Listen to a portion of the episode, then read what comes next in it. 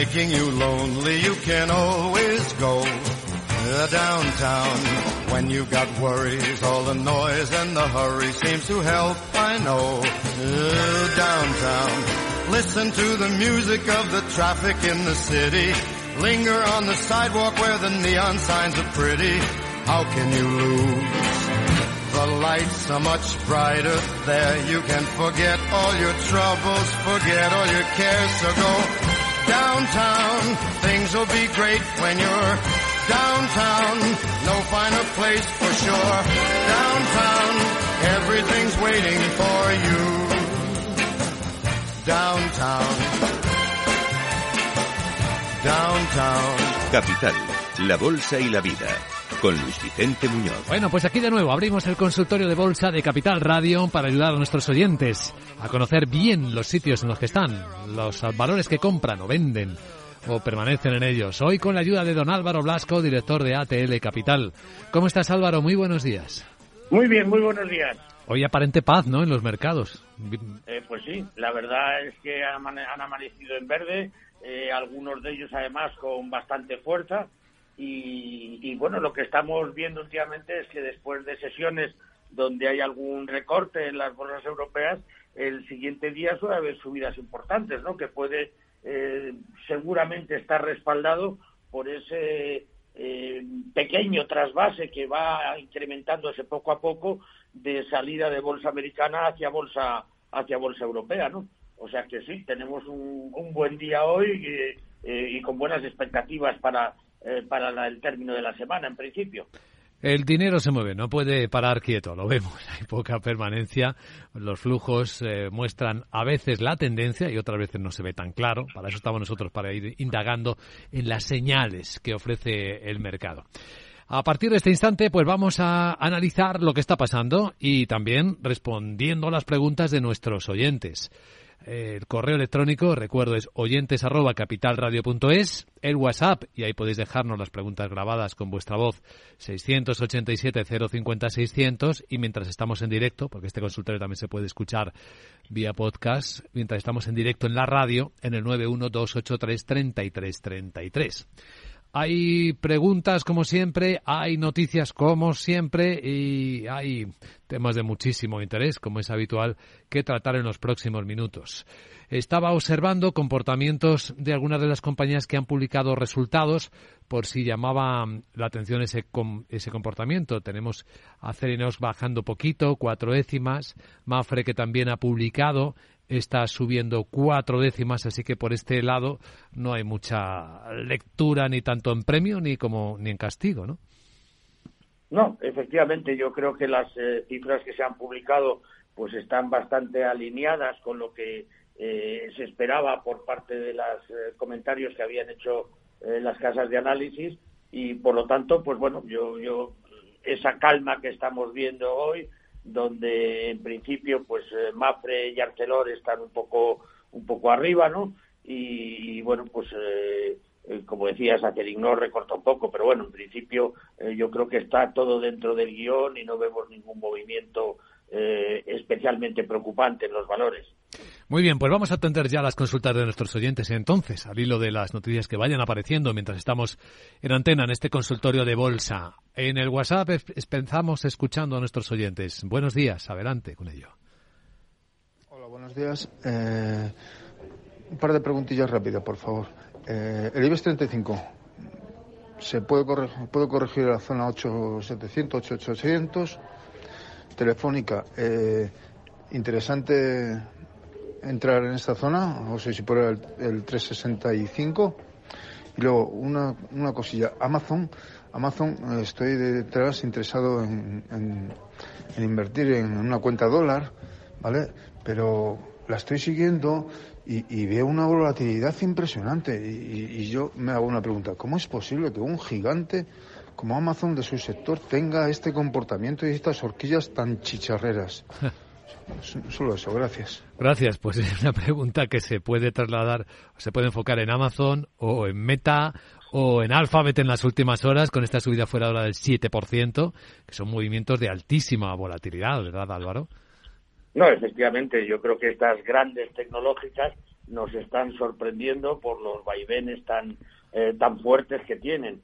Eh, unas veces pensamos que es eh, básicamente por el tema de subidas de tipos, que ha perjudicado bastante al sector de la tecnología, otras veces porque realmente hay dudas de cómo va a ir el, el crecimiento a lo largo de este ejercicio eh, y por lo tanto pues ese tema es por, por, ingresos, otras veces son temas eh, regulatorios. Eh, la verdad es que yo creo que las grandes tecnológicas todavía siguen caras, es decir, que a pesar de las fuertes caídas que han tenido no están baratas, pero mm, realmente pensamos que los precios actuales, si pensamos en un plazo eh, largo, eh, realmente son una oportunidad de entrar. O sea que eh, tampoco nos lo pensaríamos en exceso. teniendo en cuenta la volatilidad, pues si es posible y los costes lo, lo permiten porque la cantidad tenga cierto cierto volumen, pues yo lo haría en un par de veces, en con una diferencia de 10, 15 días, ¿no? Pensando que eh, puedo con esta volatilidad pues hacer un precio medio eh, más interesante. Pero yo creo que sí, que es momento de, pensar eh, que voy a entrar a un precio adecuado. Que pueda reducirse nuevamente, pues indudablemente es posible, pero yo creo que a estos precios y con los resultados que están teniendo estas grandes compañías del sector, y las expectativas que tenemos para el futuro, yo creo que es una muy buena operación. A mí me gusta mucho el modelo de Amazon cuando hablamos de inversión a largo plazo, para, porque ayuda a explicar a nuestros oyentes qué puede pasar con inversiones que son arriesgadas. Amazon cotiza, eh, salió a bolsa ya por el año 97 y valía menos de un dólar. Una acción de Amazon valía menos de un dólar. Hoy vale 100 dólares. Pero es que no hace tanto, el 23 de julio del año pasado, valía casi 200 dólares.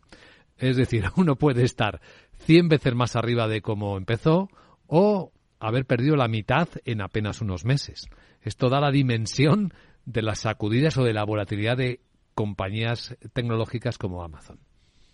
No, no, efectivamente, las caídas el año pasado han sido espectaculares, al igual que también en algunas de ellas las subidas en las últimas ocho o diez sesiones han sido eh, fortísimas y además en el tema de, compañías como Amazon que han hecho split, etcétera, pues las cifras podrían ser eh, escandalosas, ¿no? O sea que realmente yo creo que si pensamos en el medio y largo plazo, eh, la corrección que hemos tenido en el 22 es una buena eh, expectativa para entrar en esos valores. Bueno, Telefónica y el IBEX, que nos había preguntado nuestro oyente.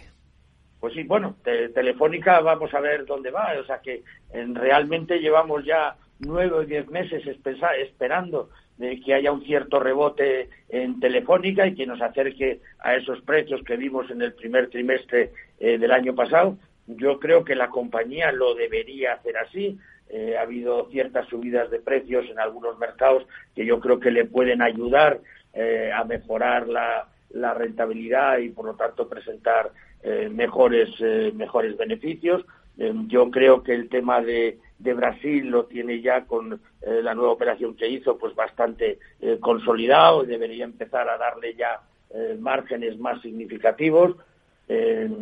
en Alemania no le está yendo nada mal, yo creo que se está desarrollando el mercado, aunque es muy maduro, de una forma muy significativa. Reino Unido también, o sea que yo creo que Telefónica, en principio, con el excelente dividendo que tiene, yo creo que es una buena oportunidad de estar en ella. Lo que pasa es que estamos viendo eh, que tiene unas resistencias que no consigue eh, terminar de romper y, por lo tanto, mm, sus subidas parece eh, que pueden estar a lo largo de este ejercicio por debajo de lo que pueda hacer el mercado. Pero, en fin, creemos que es una excelente opción de inversión. La siguiente pregunta, escuchamos también. ¿Qué tal? Buenos días. Hola, buenos días. Soy Francisco de Madrid y quisiera hacer unas preguntas sobre Nagas, que las tengo compradas a 16.30. Y también quisiera saber algo sobre Telefónica, que las tengo a 3.30. Y quisiera, estoy esperando para entrar en red eléctrica, que, a ver qué me aconsejan y qué punto de entrada sería el mejor. Muchísimas gracias. Muchas gracias. De Telefónica acabamos de hablar, querido Francisco, así que podemos ver Enagas y Red Eléctrica. Eh, Álvaro. Pues sí, bueno, eh, Enagas yo creo que es otra de las clásicas de nuestro mercado que nos puede permitir eh, tener un buen dividendo, que es lo que suele buscar el inversor que entra en este tipo de valores. no busca enormes revalorizaciones, por supuesto sin revalorización, y lo que busca es un buen dividendo. Yo creo pues que en este caso la compañía presenta una situación con un buen dividendo y presenta una situación además donde en principio pues debería también tener una cierta eh, revalorización hacia, eh, a, lo largo de este, de este ejercicio, teniendo en cuenta eh, lo que hemos visto de interés por compañías europeas por parte de inversores internacionales. Y yo creo que Nagas pues, podría perfectamente estar entre esas compañías que puedan atraer la, atención. ¿no? la hemos visto que últimamente está diversificando. yo creo que tenemos que pensar que un objetivo pues cercano a los 20 euros lo podríamos ver eh, sin, grandes problemas en principio eh, a lo largo de este, de este ejercicio eh, si continúa este este digamos apetito por acciones europeas no entonces yo yo me hacía la idea que por lo menos volver a los 18.50 18.90 pues debería ser algo relativamente fácil para la compañía no y, lo que es eh, red eléctrica, bueno, pues eh, yo creo que red eléctrica mm, también estamos hablando de una compañía eh, con, un, con un dividendo muy bueno. yo creo que por fundamentales la compañía está interesante y, está un PER pues algo por debajo, si no me equivoco, de lo que es su sector. el dividendo, como decía, estamos hablando de prácticamente un 5% y bueno, pues tenemos ahí un objetivo que, tampoco está tan lejano, ¿no? Eh, que es que pueda romper los, los 17 y, pueda alcanzar eh, niveles de 17 y medio, ¿no? desde luego la compañía por actividad eh, y teniendo en cuenta que no esperamos, pero eso ya es mucho decir, no esperamos ningún cambio regulatorio a lo largo de estos de este ejercicio al menos, eh, pues creemos que lo puede hacer francamente bien. O sea que yo en, en ambas dos eh, estaría tranquilo y entraría. Muy bien, vamos a entrar en más valores enseguida, analizar con don Álvaro Blas con este consultorio de bolsa en Capital Radio que sigue en un instante. Capital, la bolsa y la vida.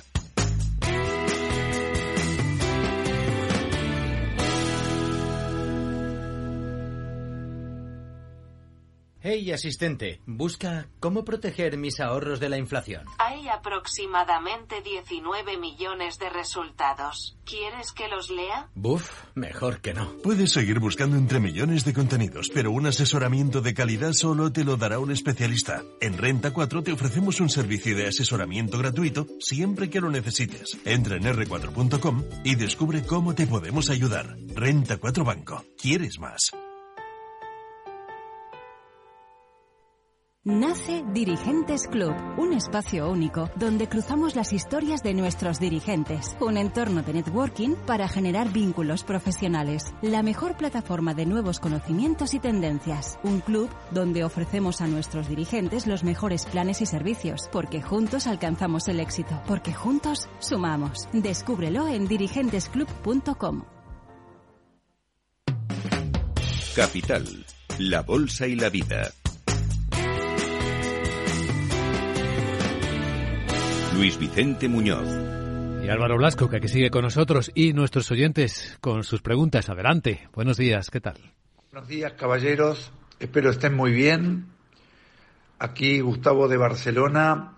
Tendría interés de saber la opinión del analista sobre BASF y Bayern del mercado alemán del índice DAX.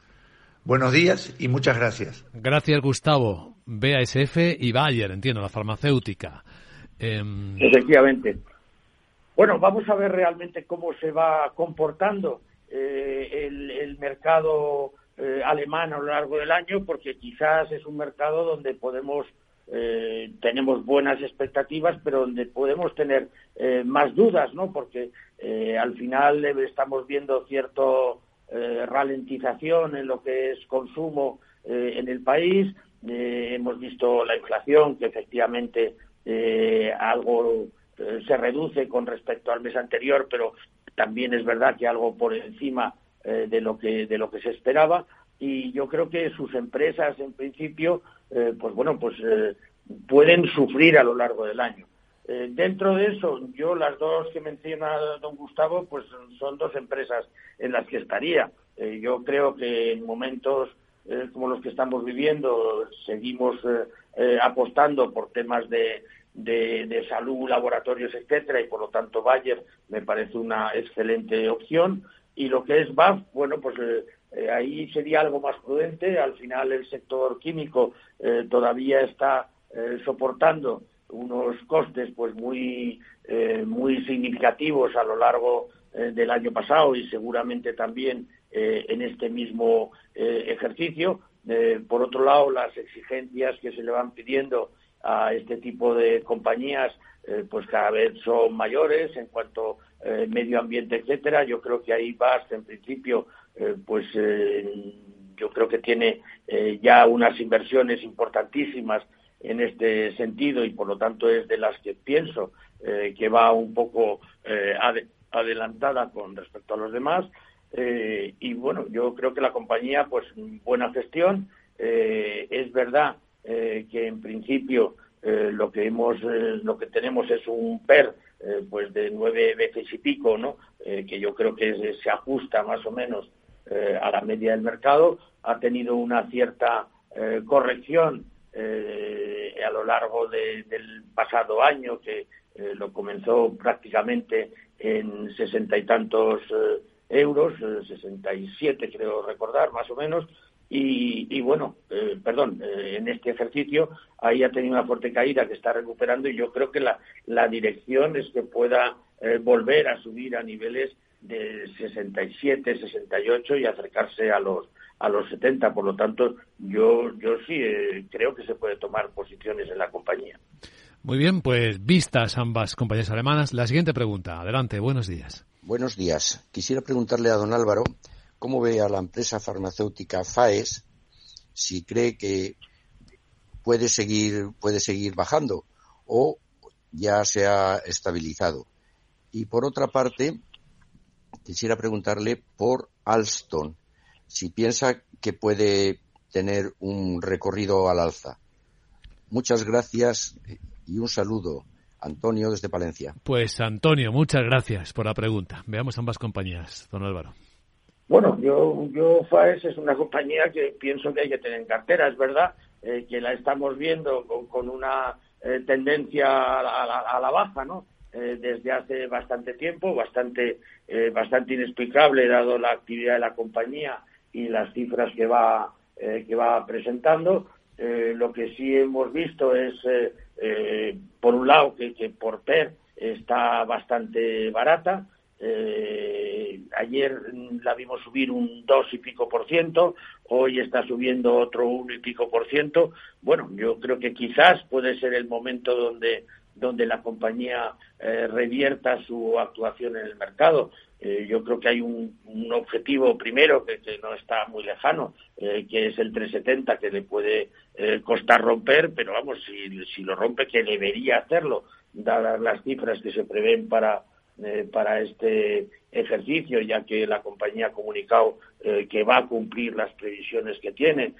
Yo creo que la cercanía ya de la apertura de sus nuevas instalaciones en, el País Vasco, pues también vayan a ayudar de forma importante a la, compañía, ¿no? Entonces, mm, yo pienso que acercarse, digamos, a los 3,80 es, es un mínimo, pero en principio en los niveles que está ahora mismo, pues puede romper, romper una de las eh, directrices y acercarse hacia los 380, eh, 383. Yo, desde luego, en FAES estaría bastante a gusto, aunque hay que decir que en los últimos tiempos pues no nos ha dado eh, demasiadas satisfacciones, ¿no? Y en el tema de, Alstom, bueno, yo, yo, pienso que también estamos ahí en un momento donde vamos a seguir viendo grandes inversiones en, infraestructuras y yo creo que Alstom puede ser uno de las eh, eh, compañías que se puedan beneficiar de ello, ¿no? Eh, al final es uno de los de los de los líderes al nivel mundial. es verdad que cada vez la competencia es es mayor, pero vamos, yo confiaría en la compañía y, y pienso que en principio podemos perfectamente estar en ella con buenas expectativas.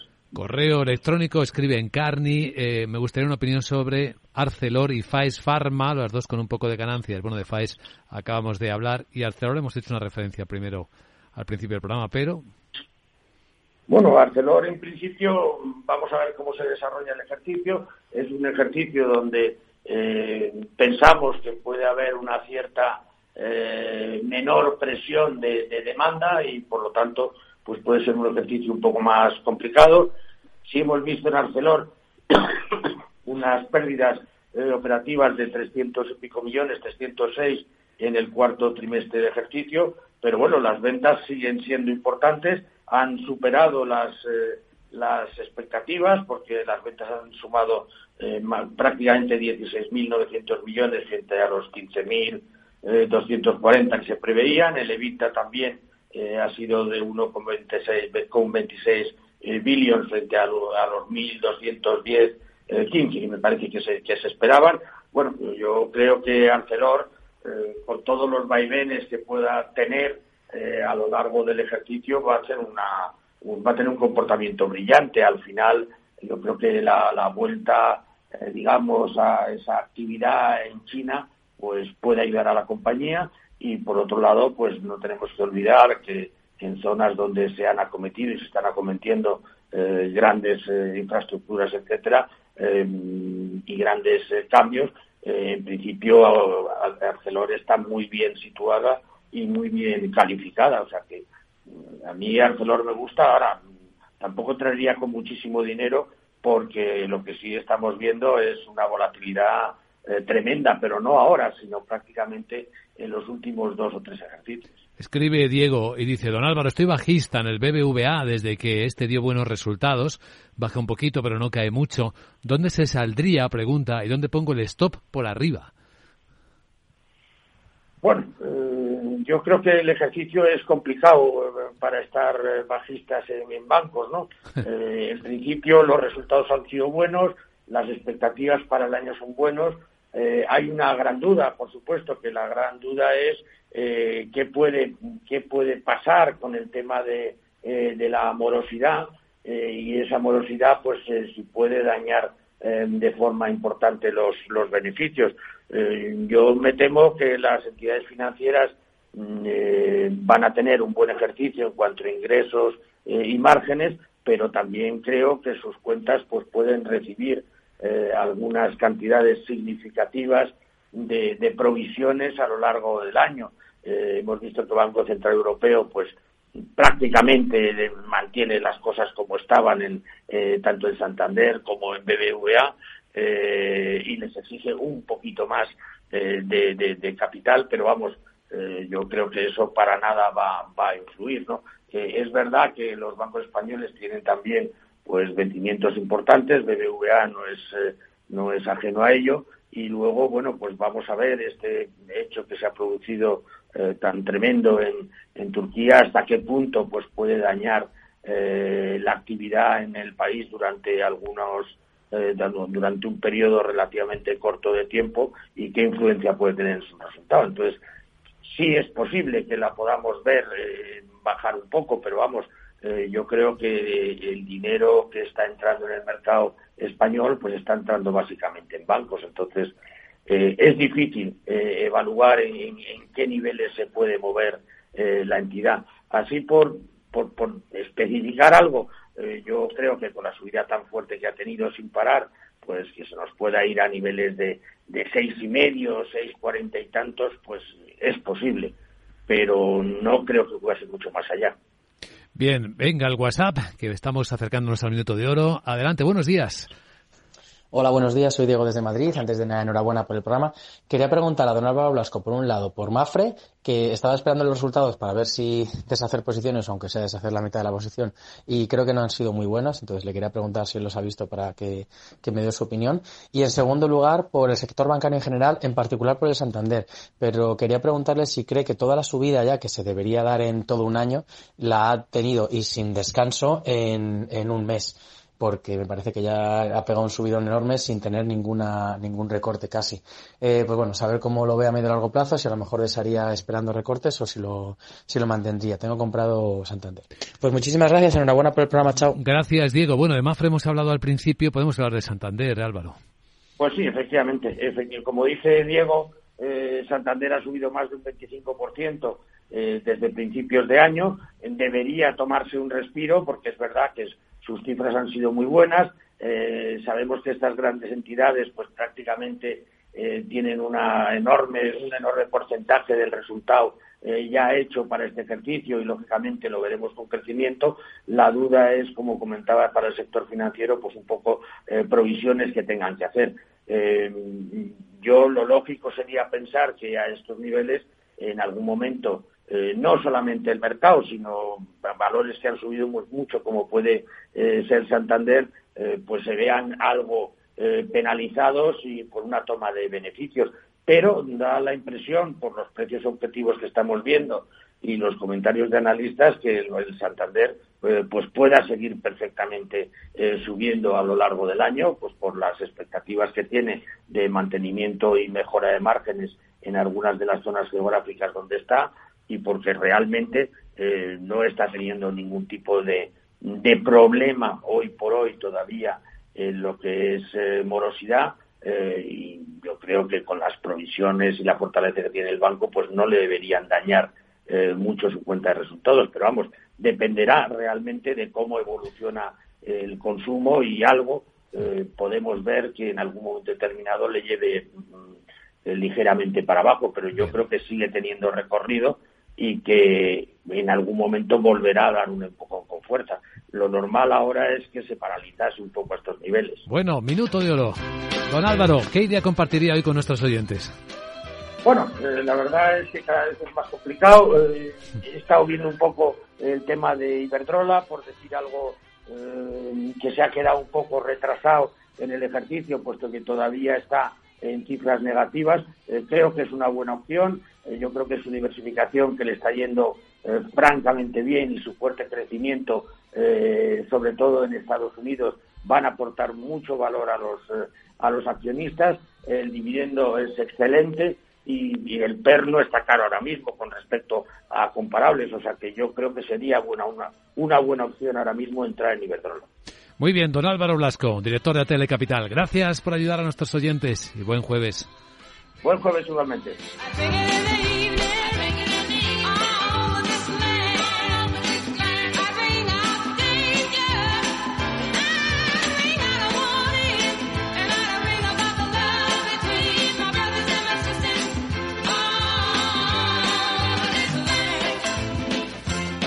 Capital, la Bolsa y la Vida, el programa de radio que despierta la economía, con Luis Vicente Muñoz.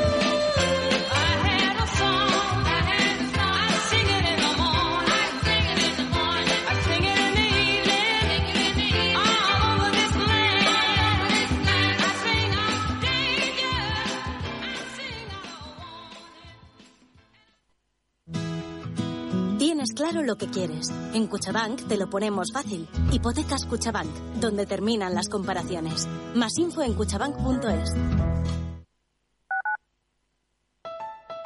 Escucha cada jueves, a partir de las 11 de la noche, en Líderes Globales, las entrevistas que Raúl Castro nos trae desde Florida. Personas inspiradoras de habla hispana que han destacado en sus actividades más allá de nuestras fronteras y que nos dejan sus enseñanzas y aprendizajes desde el punto de vista más personal.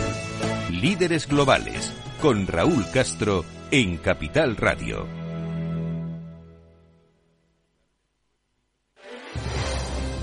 Si quieres entender mejor todo lo que rodea a nuestro sector alimentario, tienes una cita en La Trilla. Un gran equipo de especialistas te acercará a la actualidad económica y política desde el campo hasta la mesa. Conocerás sus principales innovaciones sin olvidar las producciones más tradicionales. Los sábados de 8 a 9 de la mañana con Juan Quintana, La Trilla de Capital Radio.